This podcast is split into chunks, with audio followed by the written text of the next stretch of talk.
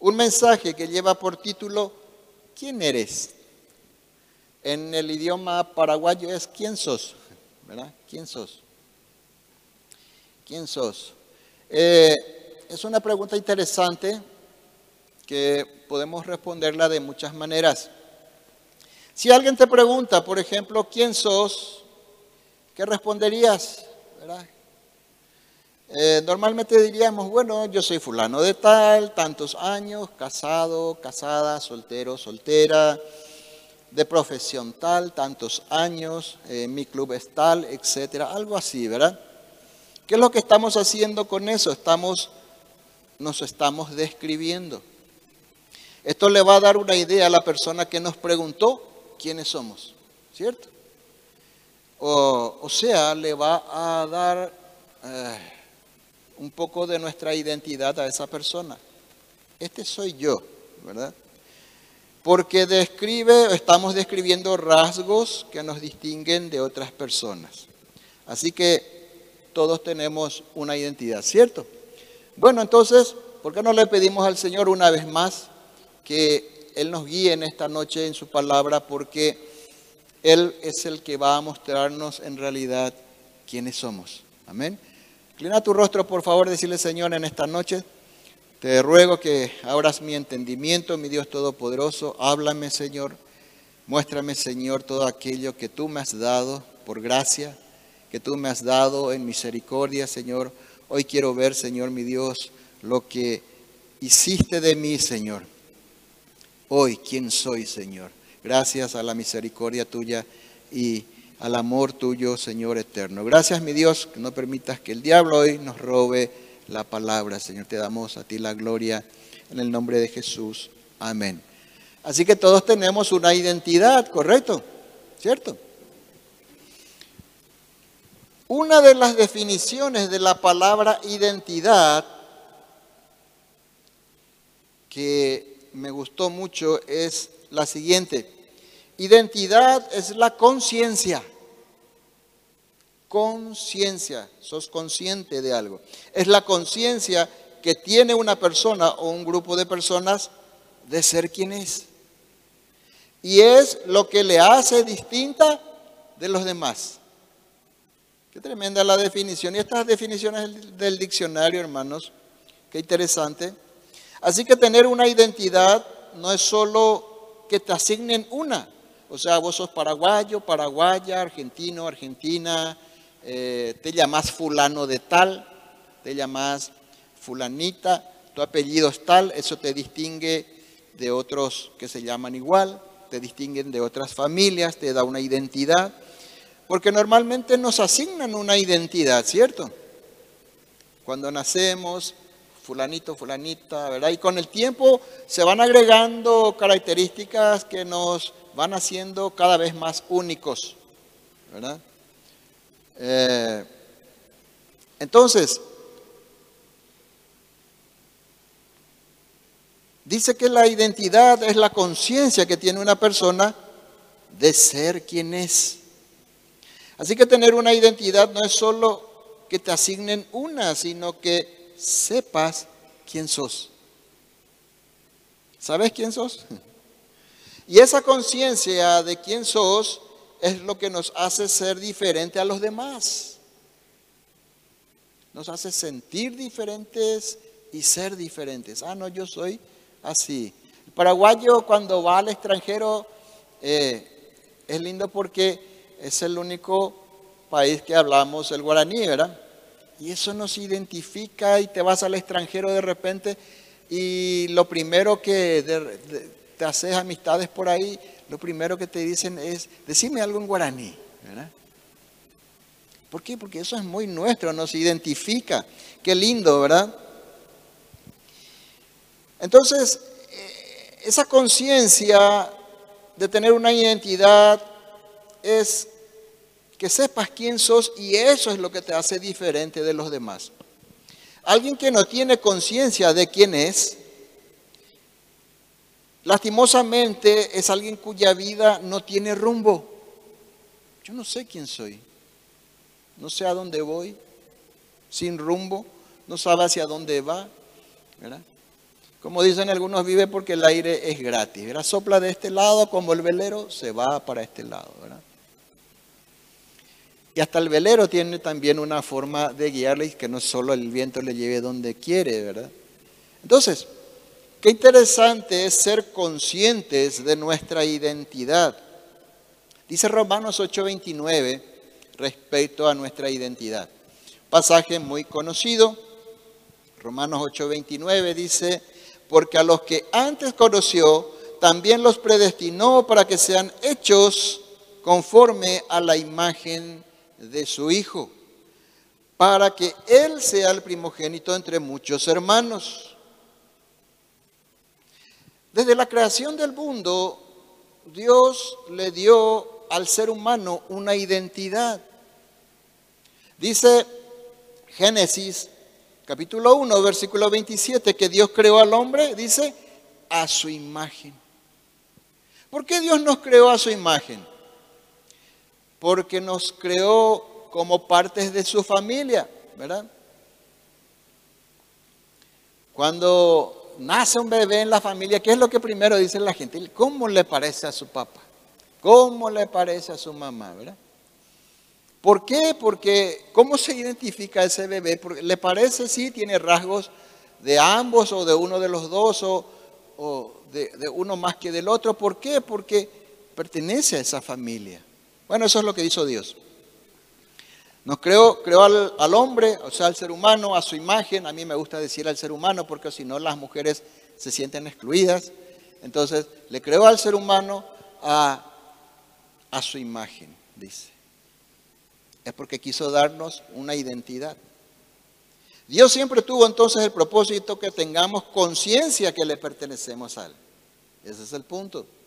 Esa es la conciencia que Dios quería que tengamos, que nos identifiquemos con Él como alguien que se identifica con su familia, ¿verdad? Claro, por supuesto, Dios no nos creó a todos iguales, no es que somos eh, físicamente iguales a Dios, porque Dios es espíritu, pero lo que Dios eh, nos hizo igual a Él es espiritualmente, compartió con, con nosotros ciertos rasgos espirituales. Pero el ser humano, todos sabemos que finalmente se rebeló en contra de su creador y fracasó en ser imagen de Dios. Pero Dios tenía un plan para volver, para volver al ser humano a su propósito original. ¿Cuál era el propósito original? Ser la imagen de Dios. Por eso es que aquí en nuestro pasaje dice que Dios predestinó, dice,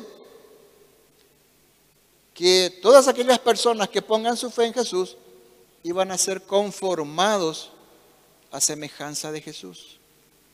Iban a ser conformados al carácter de Jesús.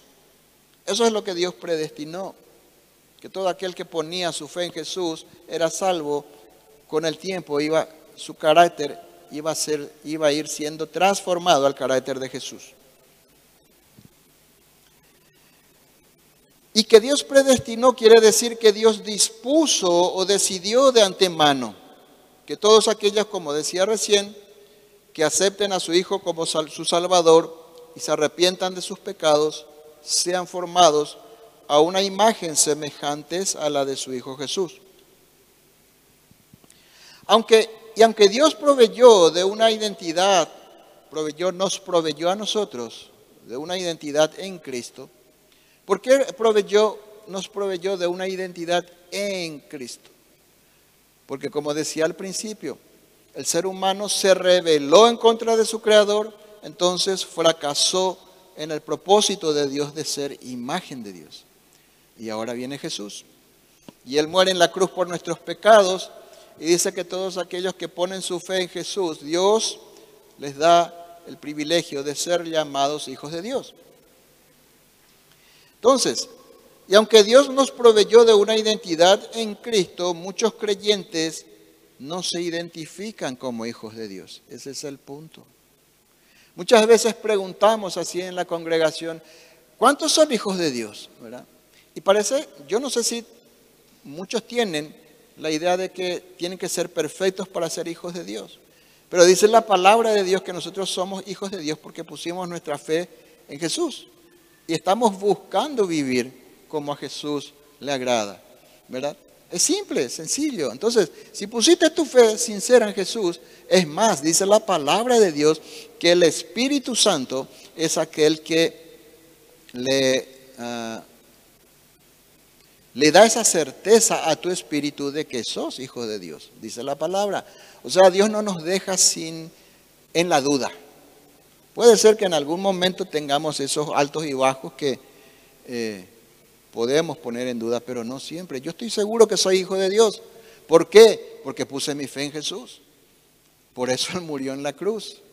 Y esa promesa se cumple en mi vida. Vamos a ver. Entonces, hay muchas veces que creyentes que no se identifican como hijos de Dios. No asumen su nueva identidad no asumen su nueva identidad. Viven parte de sus vidas como creyentes y otra como inconversos.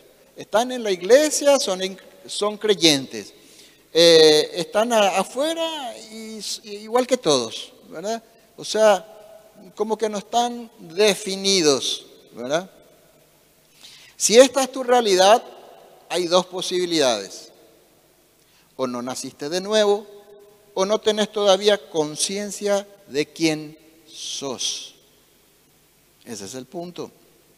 Entonces la pregunta es, ¿tenés conciencia de tu nueva identidad? Y esa conciencia de tu nueva identidad te hace comprender que sos diferente de los que no conocen a Dios.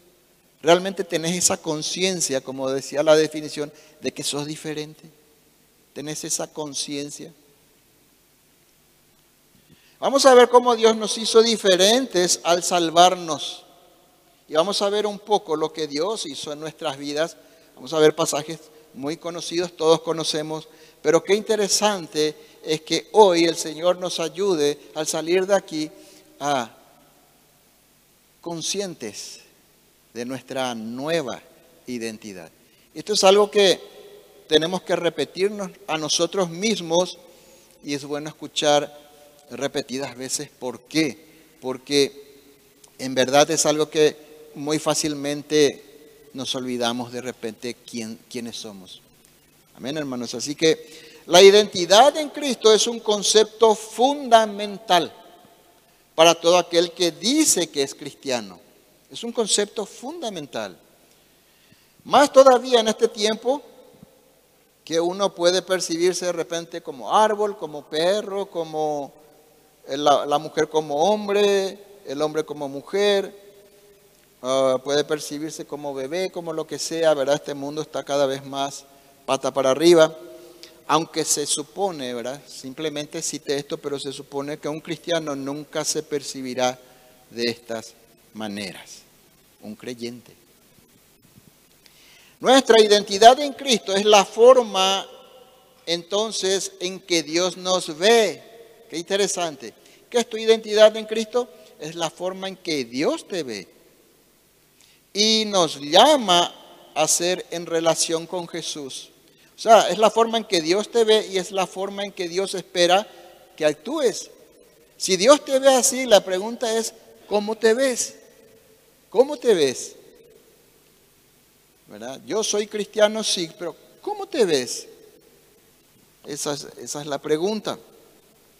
Ahora dice Dios que tu identidad es hijo de Dios, miembro de su familia, heredero de Dios, ciudadano del cielo y que ya no perteneces a este mundo. Así te ve Dios. ¿Te ves así? Qué interesante, ¿te ves así? Veamos, vamos a ver estos cuatro puntos. Creo que son cuatro, ¿verdad? Sí, son cuatro, cuatro puntos. Vamos a ver rapidito. Primero, dice la Biblia que sos hijo de Dios. Ah, no, pero hay gente, salimos en la calle, le preguntamos, ¿vos sos hijo o hija de Dios? Sí, yo soy hijo o hija de Dios, ¿verdad?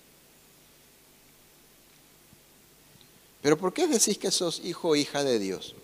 Dice Juan 1.12. Vamos a mirar juntos. Juan capítulo 1, versículo 12 y 13. Mas a todos los que le recibieron, a los que creen en su nombre, está hablando del nombre de Jesús, les dio potestad de ser hechos hijos de Dios. Primero, entonces no todo ser humano es un hijo o una hija de Dios. Solo aquellos que recibieron a Jesús como su Señor y Salvador son hijos de Dios. Y se arrepintieron de sus pecados son hijos de Dios. Dice, los cuales no son engendrados de sangre, ni de voluntad de carne, ni de voluntad de varón, sino de Dios. Dice, o sea, lo que dice aquí es que no todo ser humano que fue engendrado y que está vivito y coleante por esta tierra es hijo de Dios, sino solo aquellos que son engendrados por Dios. Vamos a ver enseguida. Así que son hijos de Dios los que, ya dije, recibieron a Jesús como su Salvador y creen en su nombre. De nuevo, podemos salir en la calle o aquí mismo y preguntamos, ¿vos crees en Jesús? Por supuesto. Y nos cuenta la historia de Jesús, ¿verdad? Que Jesús vino, murió por nuestros pecados, etcétera. Se conoce eh, todo, toda la historia. Ahora, creer en el nombre de Jesús no es simplemente saber que Jesús existe y que es Hijo de Dios. Creer en Jesús está asociado con la obediencia a su palabra. Porque yo no puedo decir que creo en Jesús y no vivo como a Jesús le agrada. ¿Y dónde vemos eso en la Biblia? En Juan capítulo 3, justamente, Juan capítulo 3, poco más adelante, en el versículo 36 dice algo muy interesante. Juan 3:36 dice, El que cree en el Hijo tiene vida eterna. ¿Cuántos creen en Jesús? Tienen vida eterna, dice. Pero el que rehúsa creer en el Hijo no verá la vida, sino que la ira de Dios está sobre él. Esta palabra, rehusar, el que rehúsa creer, esta palabra aquí compuesta, esta frase, el que rehúsa creer, en el original significa no creer, también significa desobedecer, también significa desobediencia, desobediente, significa rebelde. Rehusar aquí entonces significa no creer, desobedecer, desobediente, rebelde. Todo esto nos da la pauta entonces que creer en Jesús implica que buscas obedecerle siempre. Porque el que dice, el que rehúsa, dice, el que, el que desobedece, el que es rebelde, ¿verdad? Entonces, creer en Jesús implica que buscas obedecerle siempre. No estoy diciendo que la vas a obedecer siempre. Estoy diciendo que le buscas obedecerle siempre. Estás en esa lucha Estás en, esa, ese esfuerzo, esfuérzate en la gracia, decía Pablo. Entonces, el que rehúsa creer, eh, perdón, sí, eh, implica, el, el, perdón, creer en Jesús implica que buscas obedecerle siempre. Esto demuestra que tu fe es sincera y que por lo tanto sos hijo de Dios. Eso es lo que dice esta palabra. Después, por el otro lado, no creer en Jesús implica desobedecerle siempre. No creer en Jesús implica desobedecerle siempre. Entonces, ¿cómo es tu vida? Si yo digo que creo en Jesús, yo tengo que analizar mi vida, ¿verdad? Y es para preguntarle un poco a alguien. Le preguntas, ¿vos crees en Jesús? Sí. ¿Y cómo es tu vida? ¿Le obedeces? ¿Le buscas obedecer lo que dice la Biblia? ¿Verdad? Siempre, ¿verdad? No a veces, buscar obedecer siempre. Ahora, el, por el otro lado, no creer en Jesús implica desobedecerle siempre. Esto demuestra que si dice que tiene fe, su fe no es sincera y que por lo tanto no, no es hijo de Dios esa persona, hijo o hija de Dios. Entonces, eso es lo que nos enseña este, esta palabra, el que rehúsa. Eso podemos ver en, los textos originales, ¿verdad? Entonces, por eso decía Juan 14, 23, a Jesús, Jesús había dicho, el que me ama, mi palabra guardará. ¿Por qué? Porque creen en Jesús está asociado con obedecerle a Jesús. Amarle a Jesús está asociado con obedecerle a Jesús. El que me ama, mi palabra guardará y mi Padre le amará y vendremos a él y haremos morada con él. Juan 14, 24. El que no me ama, dice, por el otro lado, no guardará mis palabras. Y las palabras que habéis oído no es mía, sino del Padre que me envió. Entonces, ser hijo de Dios, tener fe en Jesús está asociado con la obediencia. Ser hijo de Dios no es por nuestros propios méritos. Significa que la promesa de salvación se cumplió en nuestras vidas. Eso es lo que decía recién. No tenemos que tener temor de decir yo soy hijo de Dios si en realidad pusiste tu fe en Jesús y te arrepentiste de tus pecados. No tenemos que tener temor. No podemos esperar tener una vida perfecta para decir yo soy hijo de Dios porque eso va a ser solo en el cielo. Ahora, ser hijo de Dios no es por nuestros propios méritos, decía. Significa, solo, solo ser hijo de Dios solo significa que la promesa de salvación se cumplió en tu vida por gracia. Marcos 16, 16 dice, el que cree en el Hijo será salvo. Esa promesa se cumplió en tu vida si pusiste tu fe sincera en Jesús. Es solo eso. Es solo eso. Nadie habla de vida perfecta. Pero tenés que analizar si estás buscando obedecerle siempre. Y eso es un privilegio, por supuesto. Los hijos de Dios somos concebidos por Dios mismo con el nuevo nacimiento. Por eso decía que no son engendrados de carne, eh, sino de Dios, ¿verdad? No son engendrados de voluntad de carne ni de voluntad de varón, sino de Dios. O sea, con el nuevo nacimiento. ¿Cuándo nacemos de nuevo? Cuando ponemos nuestra fe sincera en Jesús y nos arrepentimos de nuestros pecados. Entonces, primero, ¿cómo Dios te hizo diferente? Te hizo hijo de Dios, ya sos diferente que todo el resto de que vive en este planeta, sos hijo, hija de Dios, si cumpliste algunas de estas cosas que, que vimos. También sos entonces, si sos hijo de Dios, sos miembro de su familia. Qué interesante. El Romanos, Pablo en la carta a los romanos explica que fuimos realmente adoptados por Dios, ¿cierto? Excelente. Al ser adoptados hacemos parte de la familia de Dios y no solo hacemos parte de su familia, sino nos convertimos, dice también la palabra de Dios, en herederos de Dios. Vieron que hay esa fantasía muchas veces que tenemos, dice, ¿cómo me gustaría que aparezca un tío rico por ahí de repente? ¿verdad? Y que se acuerde de mí, yo ni le conozco, pero se acuerde de mí y me deje toda su herencia, ¿verdad? Bueno, el Dios, dueño de todas las riquezas, se acordó de vos y tiene una herencia para nosotros. Qué interesante, ¿verdad? Así que ese tío rico nunca va a llegar a, a a darte una herencia como la que Dios tiene para nosotros. Dice Efesios capítulo 2, versículo 19. Efesios capítulo 2, versículo 19. Yo tengo acá la nueva traducción viviente, dice. Así que ahora ustedes, dice, los gentiles, nos está hablando a nosotros hermanos, nosotros que no somos judíos, que no venimos de una raíz judía, dice, así que ahora ustedes, los gentiles, ya no son unos desconocidos ni extranjeros, dice. Son ciudadanos junto con todo el pueblo santo de Dios. Y después dice, son miembros de la familia de Dios. Qué tremendo. Dios nos, nos separó de este mundo al poner nuestra fe en Jesús.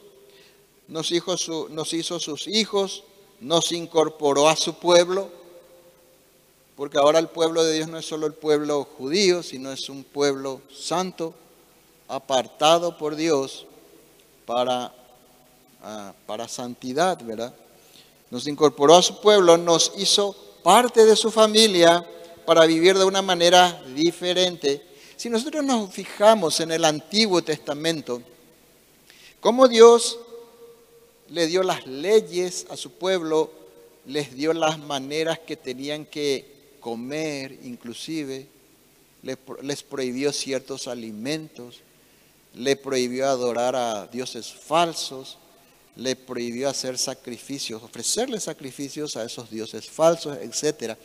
Dios lo que hizo fue levantar un pueblo totalmente diferente. Y dice también un pasaje en el Antiguo Testamento que eso era para que los pueblos, dice, los demás pueblos miren y vean, dice, y digan qué Dios eh, más sabio tiene este pueblo, ¿verdad? Y quieran a ese Dios. Eso es lo mismo que Dios quiere hoy con nosotros. Dios nos separó de este mundo, nos hizo parte de su pueblo, de su familia, para vivir de una manera diferente que aquellos que no son hijos y nos hizo también herederos suyos. Romanos 8:17 dice, y si hijos también herederos, dice. O sea que si sos hijo de Dios, si sos hija de Dios, sos heredero, heredera de Dios, nada más y nada menos. Y coherederos con Cristo. Si es que, acá hay una condición, hermanos. Ya vienen las condiciones, ¿verdad? Acá hay una condición y dice, si es que padecemos juntamente con Él, para que juntamente con Él seamos glorificados. La parte de la herencia ya me gustaba, pero esta parte de padecer ya no da tanto gusto, ¿verdad? Pero fíjense que un día vamos a heredar las riquezas celestiales que nuestro Padre tiene reservado para nosotros, como dice aquí, si es que, como nos dice el Señor aquí, padecemos con Cristo, para que juntamente con Él seamos glorificados. Si queremos realmente llegar al, tiempo de la glorificación de nuestros cuerpos, llegar al final de la carrera, tenemos que pasar, tenemos que pasar por un proceso. Israel para llegar a la tierra prometida, ¿por dónde pasó? Por el desierto. Por el desierto. El otro día estaba pensando, interesante es, hay filtros que se hacen con arena. ¿verdad? Y esa arena cuando pasa el agua filtra las impurezas y quedan las impurezas y pasa, pasa solo el agua. Qué interesante, ¿verdad? El desierto fue un filtro para limpiarle a ese pueblo para que pueda entrar en la tierra prometida. Para nosotros, hermanos, las aflicciones que sí o sí vamos a tener, tal vez ya estamos teniendo, eh, más grandes o más pequeñas, es necesario o son necesarias para nuestras vidas para purificarnos, para perfeccionar nuestra fe. Eso enseña la palabra de Dios. ¿Verdad? Ahora, si queremos llegar a la glorificación es necesario ese proceso. Por supuesto, eso no quiere decir que solo una élite de personas que fueron vencedores y sufrieron así como sufrió Pablo, otros apóstoles, solo esos van a heredar la tierra, ¿verdad? No es que te, que te tienen que eh, cocinar sobre una parrilla o, crucificarte en una cruz y padecer. No, no, no, no está hablando de ese tipo. Jesús ya padeció eso en la cruz. Tampoco te vayas caminando hasta acá, Cupé, ¿verdad?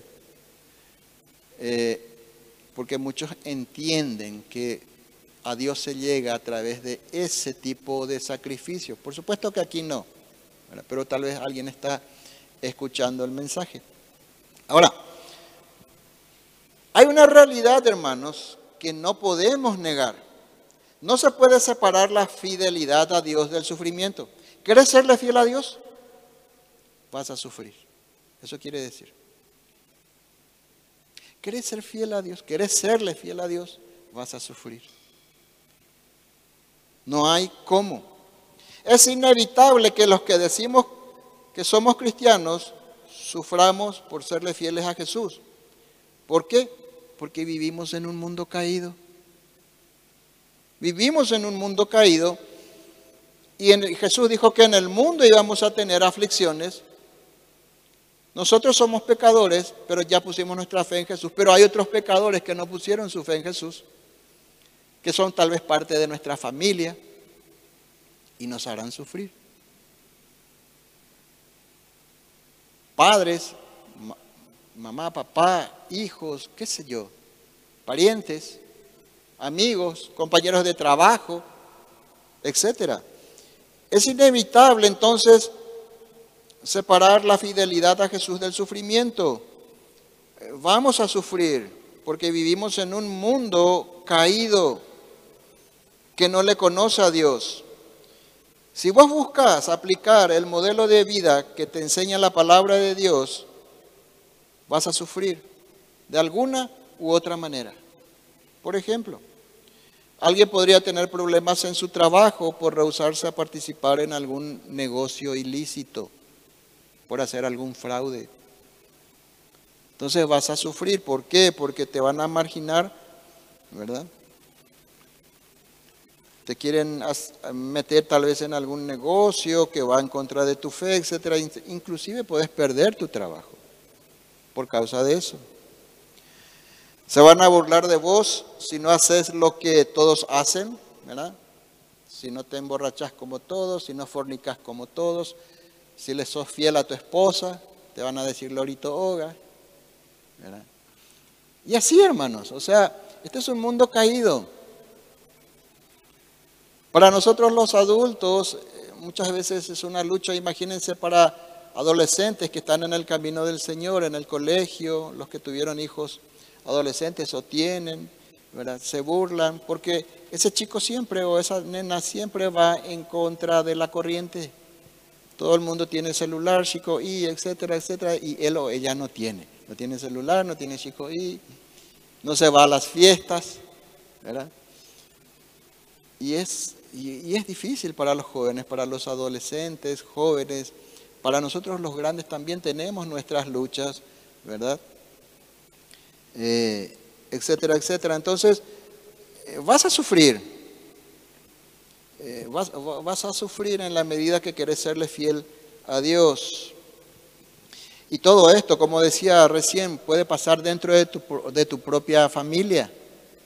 Que las personas desconocidas o amigos, no tan íntimos, lo que sea, te hagan ese tipo de cosas, digamos que es menos doloroso, pero dentro de la familia muchas veces hay una lucha tremenda. Imagínense, por ejemplo, un, un chico, una chica joven se convierte y sus padres no.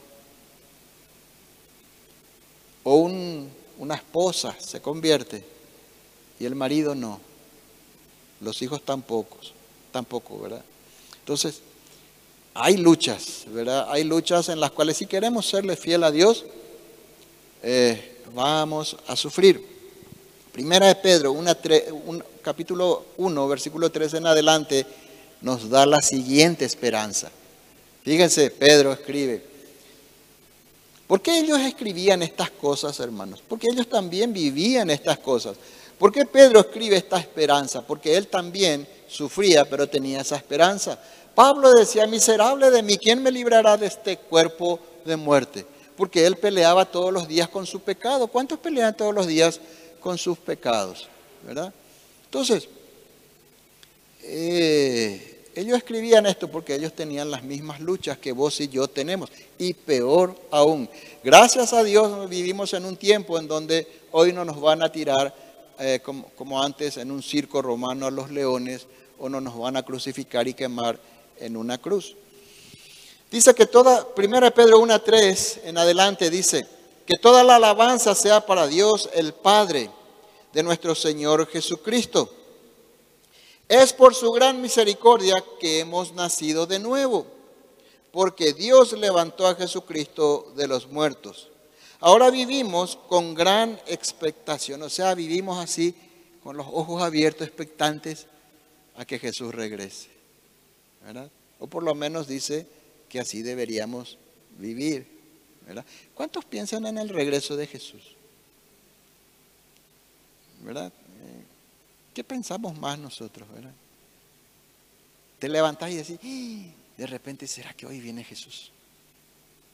O te levantas, y hoy vence la cuenta de las Andes. ¿Verdad? Entonces, son cosas que de las cuales tenemos que ser conscientes. Yo tampoco me levanto y digo, hoy viene Jesús. No, tampoco. Pero estoy diciendo que esa debería ser nuestra actitud. Entonces tenemos, eh, necesitamos saber quiénes somos. Entonces, hoy vivimos con gran expectación, dice, y tenemos una herencia que no tiene precio, dice. ¿Se dan cuenta la herencia que te está esperando? No tiene precio, no hay una herencia igual en todo el universo, comparable. Una herencia que no tiene precio, una herencia que está reservada en el cielo para ustedes, dice. Pura y sin mancha, que no puede cambiar ni deteriorarse. Eso quiere decir que está ahí intacto y así mismo le vas a encontrar. Nadie va a meter la mano porque en el cielo no hay ladrones. Entonces, versículo 5. Por la fe que tienen, dice, Dios los protege con su poder hasta que reciban esta salvación. ¿Se dan cuenta? Lo que compartíamos el domingo pasado fue a un paso del, ¿cómo era que se llamaba? A un paso del reino, ¿verdad? Es un reino que no está consumado, es una salvación que no está consumada aún. Falta todavía el proceso de glorificación. Entonces dice, por eso dice, por la fe que tienen Dios los protege con su poder hasta que reciban esta salvación, la cual está lista para ser revelada en el día final, en el día de la glorificación, a fin de que todos la vean. Así que alégrense de verdad, dice, alégrense de verdad, no, piensen los, no pensemos en los problemas que tenemos. Les espera una alegría inmensa, aun cuando tengan que pasar por muchas pruebas, por un tiempo breve, por un tiempo breve. ¿Por qué? Porque te espera la eternidad. ¿Y qué es este tiempo que vivamos 50, 100 años aquí comparado con la eternidad? Es un tiempo breve. Para Dios mil años es como un día. Es un tiempo breve. Cuando estemos en la eternidad, hermanos, vamos a hablar de eso que estuvimos hablando hoy. ¿te acuerdas que hablamos de eso? Vamos a encontrarnos en el cielo y vamos a poder realmente deleitarnos de que, y ese tiempo que pasamos, y esos problemas que pasamos, etcétera, etcétera, es un tiempo breve comparado con lo que nos espera en el cielo, dice. Así que qué interesante entonces que ahora somos miembros de su familia y herederos de Dios y por un tiempo breve, dice, tengamos que soportar muchas pruebas. Pero ¿vale o no la pena para llegar a la eternidad. ¿Qué dicen hermanos? Vale, ¿verdad? Vale la pena. Vale la pena. ¿Vale la pena serle fiel a Dios? ¿Vale la pena o no vale la pena serle fiel a Dios? Vale la pena, ¿verdad? Claro que sí. Y, pero cuesta, dirá alguien, ¿verdad? Y sí, pero esa es la lucha, ¿verdad? Porque nuestra carne quiere hacer lo contrario. También somos ciudadanos del cielo. Filipenses 3:20 dice, mas nuestra ciudadanía está en los cielos. O sea, por eso decía, si te preguntan quién sos, dirías, soy fulano de tal, paraguayo, casado, soltero, eh, tantos años, ¿verdad? ¿Qué dirías? ¿Quién sos? ¿Quién eres? soy ciudadano del reino de Dios. ¡Wow! ¿Verdad? Soy ciudadano del reino de Dios, tengo vida eterna y estoy esperando ser glorificado. ¿Qué te parece? Eh? Nunca pensé de esa manera. Ah, podemos decir ahora sí, hermano. Solo que gloriate en el Señor. El que se gloríe, gloríese en que me conoce a mí, dice. Pero fíjense, Filipenses 3:20, ¿verdad? Mas nuestra ciudadanía está en los cielos, de donde también esperamos al Salvador, al Señor Jesucristo, lo que decía aquí. ¿Quién, quién, quién o cuánto le esperamos al Señor? Nuestra ciudadanía está en los cielos, de donde también esperamos al Salvador, al Señor Jesucristo. Así que ahora nuestra identidad está definida por el reino de Dios. Tu identidad. Sos paraguayos, sos argentinos, sos brasileros, sos lo que sea, pero por sobre todo ahora sos ciudadano del reino de Dios, dice. Claro que no dejamos de ser ciudadanos de nuestro país. Mantenemos nuestra idiosincrasia, costumbres, ¿cierto? Siempre y cuando esas costumbres no vayan en contra de la voluntad de Dios. ¿Verdad? De eso se trata. Obedecemos todas las leyes del país donde vivimos, que tampoco vayan en contra de la voluntad de Dios, porque nuestra mayor lealtad tiene que ser para Dios. Cuando los apóstoles, a los apóstoles les llevaron ante el concilio para prohibirles que enseñen o que hablen en el nombre de Jesús, Pedro le respondió, es necesario obedecer a Dios antes que a los hombres, en Hechos 5.29. Entonces, obedecemos las leyes, sí, eh, seguimos con nuestras costumbres, por supuesto que sí, siempre y cuando no vayan en contra de la voluntad de Dios. Por sobre todo, vos y yo que pusimos nuestra fe en Jesús, somos ciudadanos del reino. Ciudadanos del reino. Ahora, eso es lo que Jesús describió en, el famoso Sermón del Monte, el carácter y la conducta del cristiano, del, del, que vive en el reino. Entonces, si, si queremos un poco un panorama, una imagen de alguien que vive en el reino, tenemos que leer el Sermón del Monte. Y ahí vamos a ver qué es lo que Dios espera de sus súbditos, qué es lo que Jesús espera de nosotros como sus súbditos. Nuestro carácter y nuestra conducta serán ahora moldeados entonces conforme a la voluntad del rey. Vieron que muchas veces decimos, no, pero ese es mi carácter. Sí, pero hay luego diferentes tipos de, carácter, ¿verdad? Está el, colérico, está el, sanguíneo, sanguíneo, no sé qué, ¿verdad? Que describe la, la psicología, sí, ok. Pero justamente eso es lo que Dios quiere que cambiemos. Justamente eso. ¿verdad? ¿Por qué? Porque realmente todos tenemos nuestro carácter pecaminoso. Y eso es lo que Dios quiere cambiar en nosotros. Entonces, ahora nuestro carácter, nuestra conducta va a ser moldeado conforme a la voluntad del rey. Les mencioné recién el, sermón del monte. Jesús es el, el rey del reino en donde estamos y nuestra conducta y nuestro carácter no va a ser moldeado más por el sistema de este mundo, con sus pensamientos y sus costumbres. Por eso dice eh, Romanos 12.2 dice que no se conformen a este mundo, ¿verdad? Vamos a ver enseguida.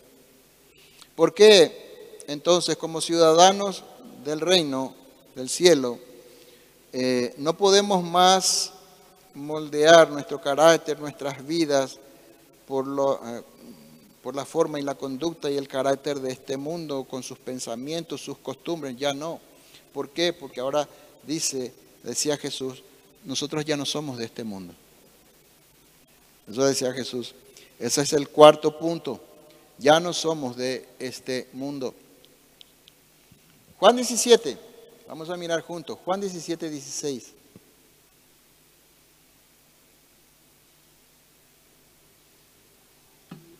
Jesús está hablando, perdón, Jesús está orando por sus discípulos. Y dice en su oración de sus discípulos, no son del mundo, como yo tampoco soy del mundo. Esta es la visión de Jesús por sus discípulos.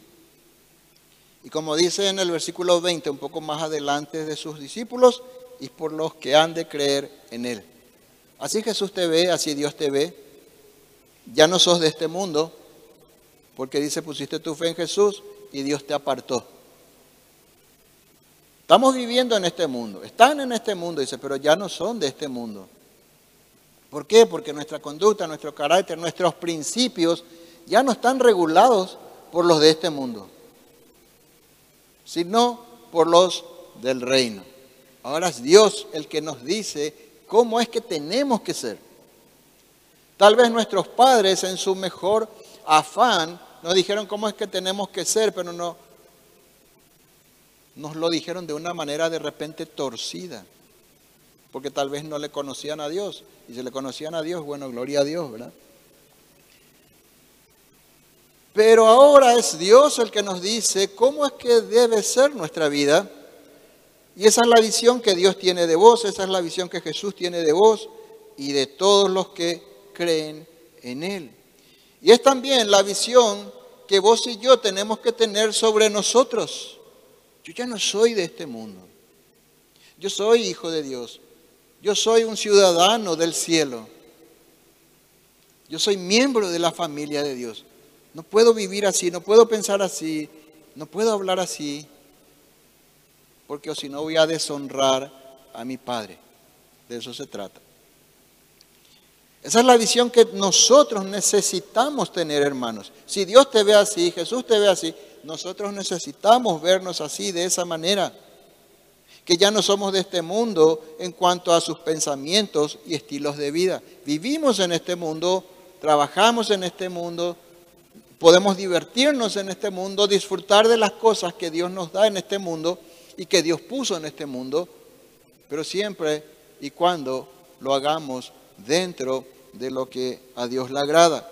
Ya no debemos seguir la corriente de este mundo, dice Romanos 12.2, y no se adapten a este mundo, sino transfórmense mediante la renovación de su mente. Y todo comienza con la palabra de Dios que entra a nuestras vidas, entra a nuestras mentes y nos dice ahora cómo tenemos que pensar. ¿Verdad? La Biblia nos dice cómo tenemos que pensar. Filipenses 4.8, vamos a mirar un poco interesante.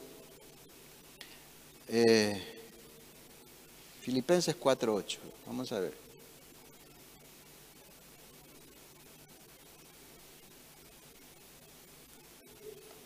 Fíjense lo que dice.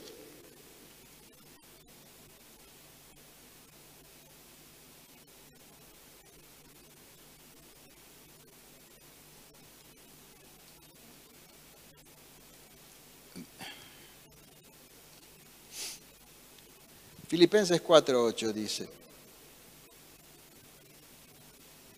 en esto pensad, dice, por lo demás, hermanos, todo lo que es verdadero, todo lo honesto, todo lo justo, todo lo puro, todo lo amable, todo lo que es de buen nombre. Si hay virtud alguna, si hay, si algo digno de alabanza, en esto pensad, dice. Qué interesante, ¿verdad? Porque nuestros pensamientos en este mundo normalmente son todo lo contrario. Eh.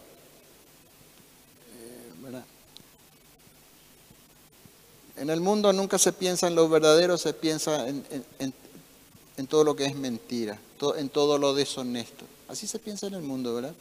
Yo pensaba así cuando no le conocía al Señor. Todo lo injusto, todo lo impuro. Así yo pensaba, no sé cómo pensabas, ¿verdad? Pero qué interesante ahora que la renovación viene, dice, por medio de las cosas que pensamos. Y aquí están los pensamientos de Dios para que sean ahora nuestros pensamientos. Por eso dice la Biblia que tenemos la mente de Cristo.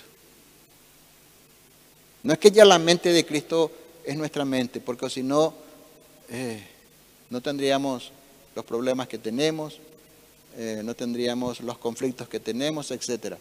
Pero la mente de Cristo está disponible para nosotros aquí en la palabra de Dios.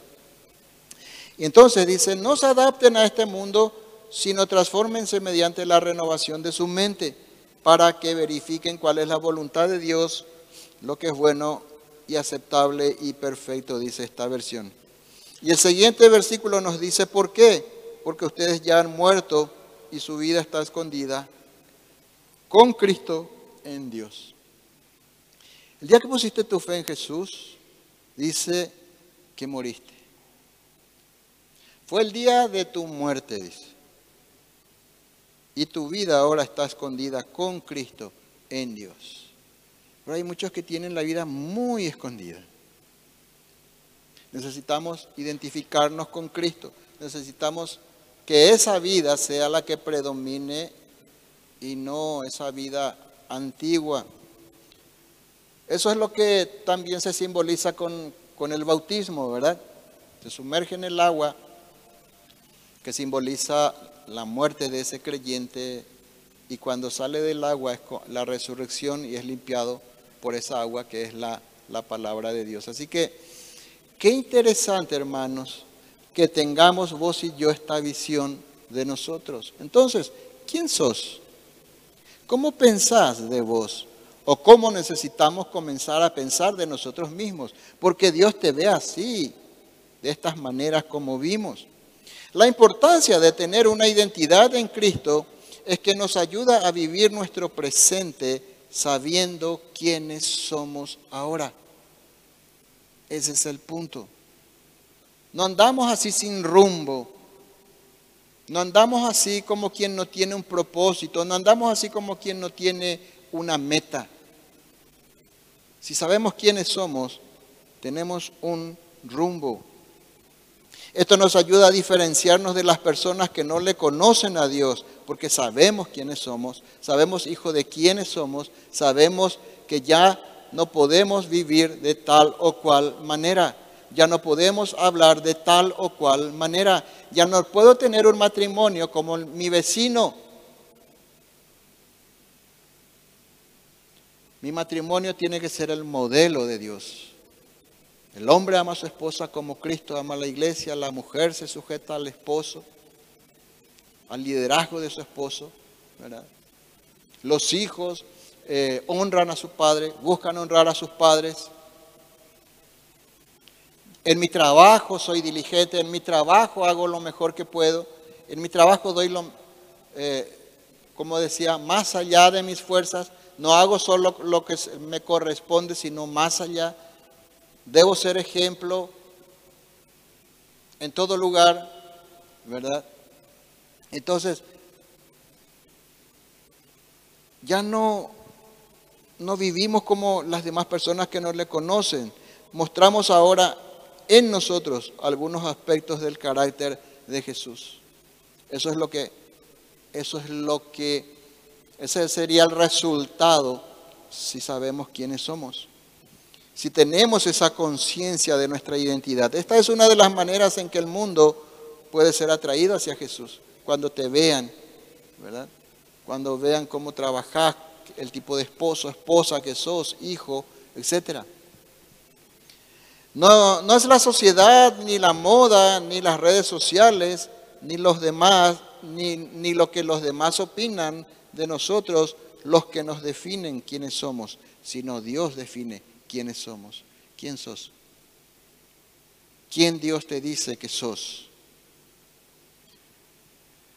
Tener una identidad en Cristo nos ayuda a tener un propósito en la vida, a tener un rumbo sabiendo, como dije, hacia dónde vamos. Esto nos llena de esperanza en medio de un mundo sin esperanza. Ese es el punto. Este mundo no vive esperanzado, no tiene esperanza. Por eso vemos que hay muchas personas que su gozo está en las bebidas, en las drogas, en, el sexo, en, cualquier cosa. Ahí está su diversión. Termina eso y, viene, la, viene esa infelicidad y viene esa... Pero a nosotros nos llena de esperanza saber de que del otro lado tenemos una herencia no está esperando cosas que ojos no vio ni han subido a corazón de hombre, dice. O sea, tenemos una esperanza que el mundo no tiene, sabiendo el futuro glorioso que nos espera si permanecemos en Cristo. Eso también habla Jesús en Juan capítulo 15. Así que hermanos, dice Colosenses 3:4.